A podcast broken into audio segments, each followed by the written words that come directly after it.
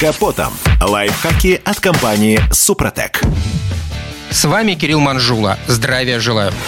Время от времени зимой российские города и веси накрывает очередной мощный снежный циклон, которому, как всегда, оказываются не готовы коммунальщики.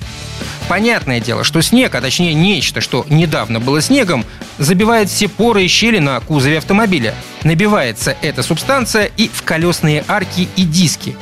Хотя пока автомобиль медленно ползает по городским заторам, это особо не привлекает внимания водителей.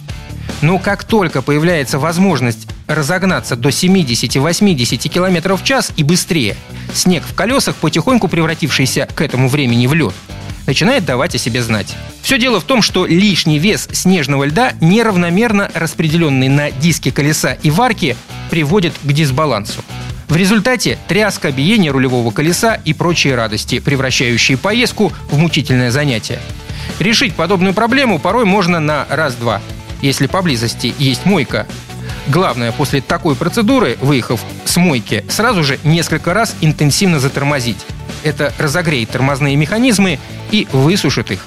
Если автомойки на пути нет, придется отковыривать снег и лед от дисков вручную.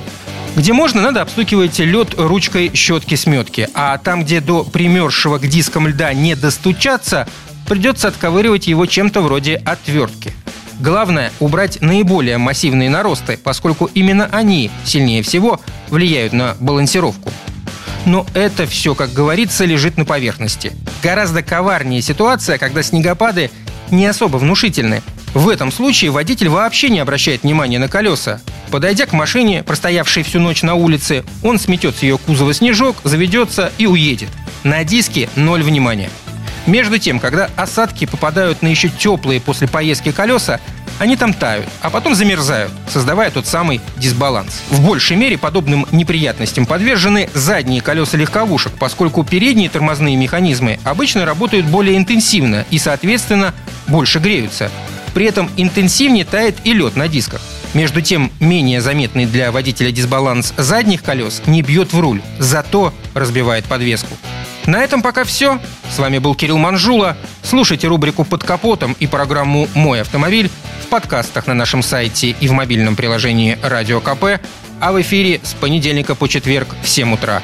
И помните, мы не истина в последней инстанции, но направление указываем верное. Спонсор программы ООО «НПТК Супротек». Под капотом. Лайфхаки от компании «Супротек».